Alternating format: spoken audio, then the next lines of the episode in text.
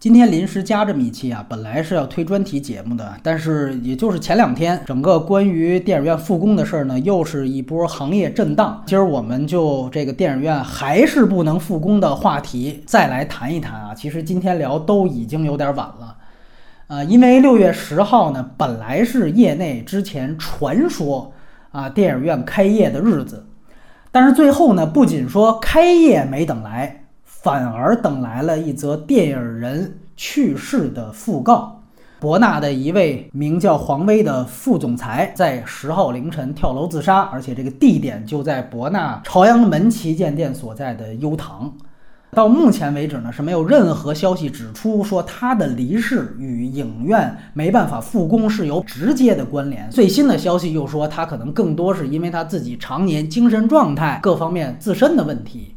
其实。就这个事情本身不好太多展开，也不便于展开，啊，最主要呢，这则讣告引发了整个行业再次对于电影院无法复工的一种情绪上的不解吧。比如说，当时十号的时候，这个贾樟柯就连发了两条微博。后来呢，你像新浪这样的主流媒体。也是说，借着置评黄先生离世这件事儿，又梳理归纳了这几个月来电影人的境遇和诉求，所以这也是我们今天这期节目的重点。说白了，就是影院为什么还是不能开业？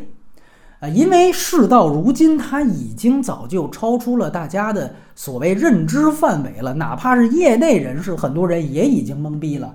你像我们上一期聊的同样的话题，请到杨导跟胶片，其实后一半的内容都已经说沿着可以复工啊，复工之后的假设往下聊的。结果事到如今，你发现你连第一个问题都还没解决呢。当时还说为什么说业内传六月十号，六月十号开工，自己觉得因为五月底。是两会啊，这个传闻最早是应该是五月初传的，说啊六月十号开，应该最后发现都是行业啊自己腾出来一个两会的档期，觉得那时候咱就别给国家添乱了啊，两会先开完，开完之后啊还再留出这么一周到十天的时间再准备一下，说估摸着有这么个六月十号，结果到现在也完全没有复工的任何影子，所以。话说到现在，已经完全超出大家的常识范围，啊！如果说之前那一期我们还回应一些，在前几个月也有一些，比如说普通观众对于影院什么黑箱子呀、密不透风啊这种所谓的谬误，可能他有一定的不解的话，现在其他的所有公共场所都几乎开放了这么长时间，只有电影院还不复工，这已经不是常识能解答了。啊，于是乎我们会发现，几乎到这两天再出的所有分析文章，就已经愈演愈烈到一种不可知论的级别了。就是说，甚至我看到都分析到说，分账制度啊，就是说影院跟片方这个分账制度太落后，所以导致了现在影院没办法复工。说只要说这个，咱们得借着五 G 和区块链的这个现代的大浪潮，彻底把分账制度给取消了。这样的话就可以让影院复工了，居然都有出这样的文章，这里头还有另外好多人一直在隔靴搔痒的提到，说电影院不复工呢，是因为之前大领导有这么一句话，大家想看电影就看网上的吧，就这么一句话，说觉得是这一句话呀，导致了电影院现在迟迟不能复工。但哪怕就这句话，好多人都觉得探讨它是一种禁忌。哎呀，反正禁忌不禁忌我不知道，但是我呢是回去找了一下这个原文，我看了一下，这原文都还能找着啊。微博上人民日报的，包括这个视频全都还在。我就发现呢，它是一番话当中，其中有一句提到了电影。你比如说，在提到电影之后，这番话的下一句是什么呢？是还有球赛这些大型聚集活动。特别是在室内的还要控制。我说的这都是原话，也就是说，除了电影，还提到球赛，包括后边还提到了餐饮。而我们知道，像餐饮业早就已经恢复了。而哪怕是这个球赛，我查了一下，咱们这个 CBA 早在一周之前，中国篮协啊，应该就是姚明他们呢，已经发了一个官方的公告。宣布 CBA 将在本月二十号啊，说白了也就几天之后就将正式的复工，包括已经出台的地点呀、细则的调整啊、时间呀，全都已经公示向社会了。也就是说，在那样一番所谓领导讲话当中提及的其他行业，有的早就复工了，有的也早就提出明确的复工时间了，也只有电影，注意，也只有电影仍然没有复工。所以呢，如果啊有些朋友觉得就是因为那句话啊，你还不敢明说，就反正是有那么一句不可明说的一句话。成为了阻止电影院复工的唯一阻碍，呃，在我看来似乎是不大充分的。那否则的话，那你怎么解释其他行业对应的监管部门呢？就还且不说这番话，它的发表时间是三月底，是在杭州的一个讲话。三月底的一番话，是不是它的时效期能够延续到现在六月中？这我们都先不考虑，就刚才说的这一番话当中，可不止电影。所以在我看来，如果说单纯因为这一句话，觉得说整个电影院停摆了，不太充分。但你说它跟这个话有没有关系？它的表现形式是什么样呢？得跟大家说一个影史八卦先。好多人可能知道，九十年代有个片子叫《秦颂》，他当时遭遇到了禁映。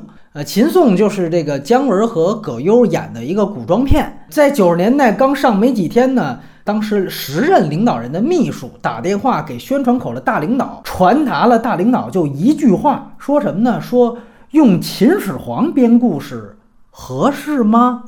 哎，就这么一句。结果这宣传口大领导一听，马上破口大骂，直接主管电影的单位，哎，于是整个把这个电影不仅是国内范围，甚至全世界范围就禁映了。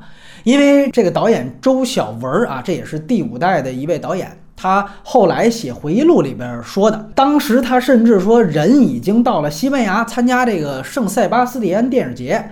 啊，人家都是准备弄一个什么兵马俑的一个盛大开幕式，结果就因为这个一个电话下来，直接追到西班牙把这片子召回来，到最后派当地大使馆的人恨不得说看着他，就不让他去参加首映式，包括接受所谓境外记者的采访，因为那个时候电影人啊多多少少有点关系，他那片子呢，他找到了一位所谓兄长。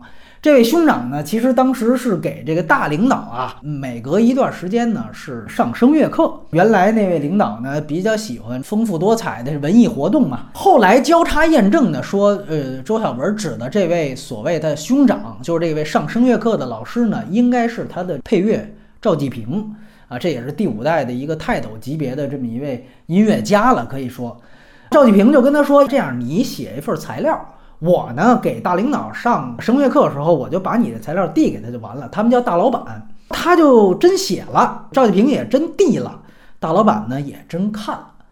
最有意思的就是看了之后啊，这大老板说了一句话，他说：“我当时看完《秦颂》，我也没说什么呀。如果要说，我说的也是疑问句，用秦始皇编故事合适吗？哎，这疑问句。”没做什么具体的指示，因为这个是导演周晓文他自己在他实名认证的这个微博上自己写的回忆录里面提到的。本来我转发过的啊，再转发是有点够呛，他那个敏感词太多。但是如果大家怀疑这个出处的话，你可以去搜微博周小文 film。我特意这两天查了一下，还在啊。但是为什么说要在这儿说这么一个影史的八卦呢？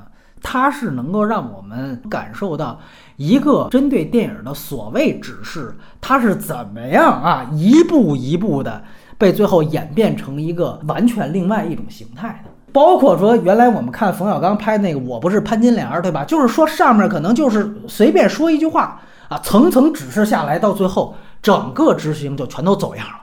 而且一般来讲，所谓官场原则叫宁左勿右。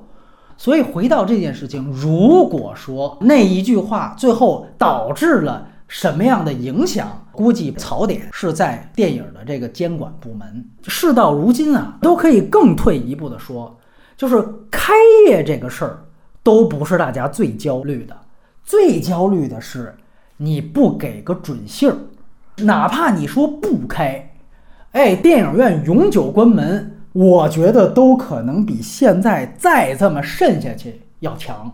咱们还说这句话。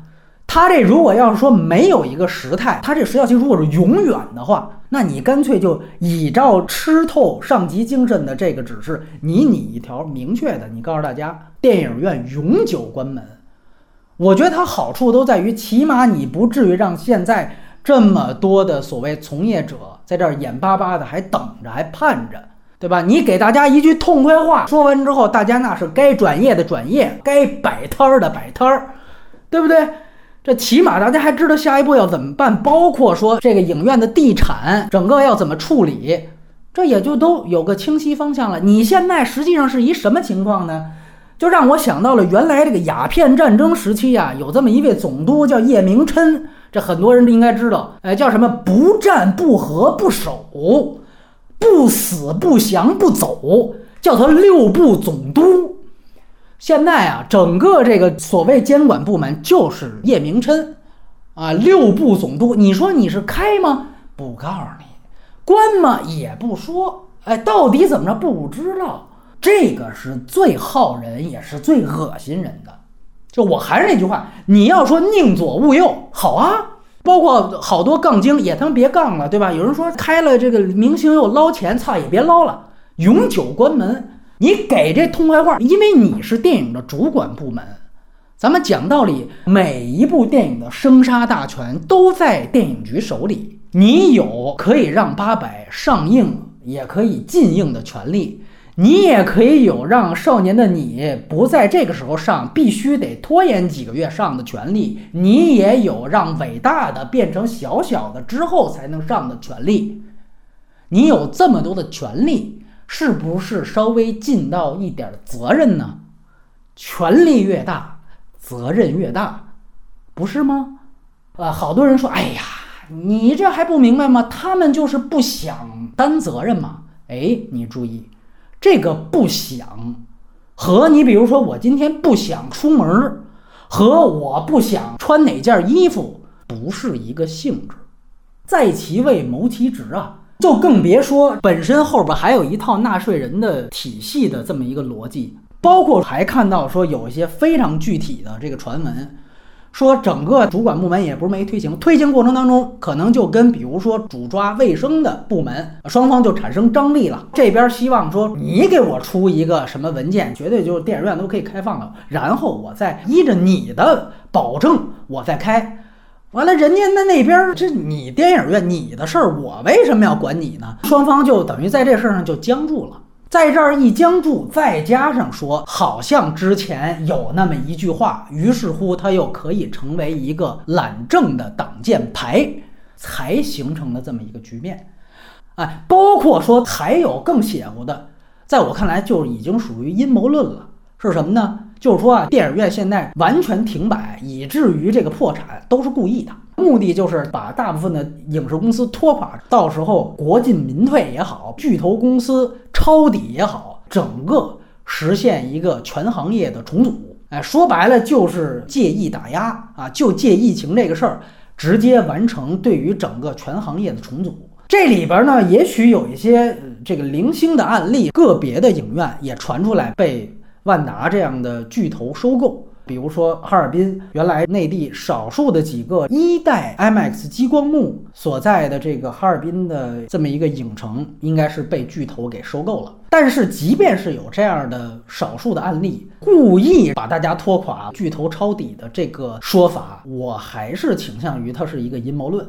啊，因为目前还都是孤证。你要说整个行业发现确实是有大量的统一的资本在进行这种兼并啊这种事儿，那时候再分析不迟。但是呢，我本身又不会认为任何猜测好像特别可笑啊，因为说实在的，已经没有比现在这个停业情况更可笑的事儿了。所以，任何基于现在这个最可笑的事儿进行任何猜测、进行任何分析，啊，哪怕你说是因为这个什么分账制的落后啊什么的，呃，包括为什么说今天突然又加这么一期节目，可能一个最直接的原因是有一个反派影评的朋友，如果老听友能注意到，我们原来每期有节目单的时候，这节目单涉及到大量的这个上映信息啊，包括版本信息，我们其实一直都在找一些院线的朋友帮助我们进行核实，有一部分就是院线的朋友提供的，其中一位帮助我最多的呢，也在微博上有一个中号吧，就是院线电影资料库。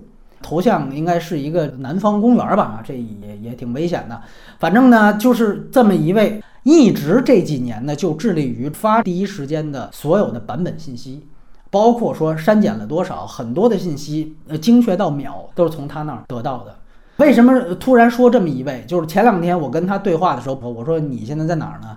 他就说他现在在摆摊儿呢。第一耳听到我说你这是开玩笑吗？还是怎么着？他说不是，他说我真的。去摆摊儿了，因为他在北京。我说北京下令不让摆摊儿了哈。他说他是去这个管庄那边，应该是有那么个三不管地带，就在那儿，只要伪装的好，他给我说了一下他的大概的这个摆摊的经过，还是没什么太大风险的。他呢是跟他的一个同事自己做点果汁儿到管庄那边去卖。呃，还挺苦中作乐，跟我说说每天晚上能挣个两百多。他说的是挺欢乐的，但是我听着是真的是有有点心酸。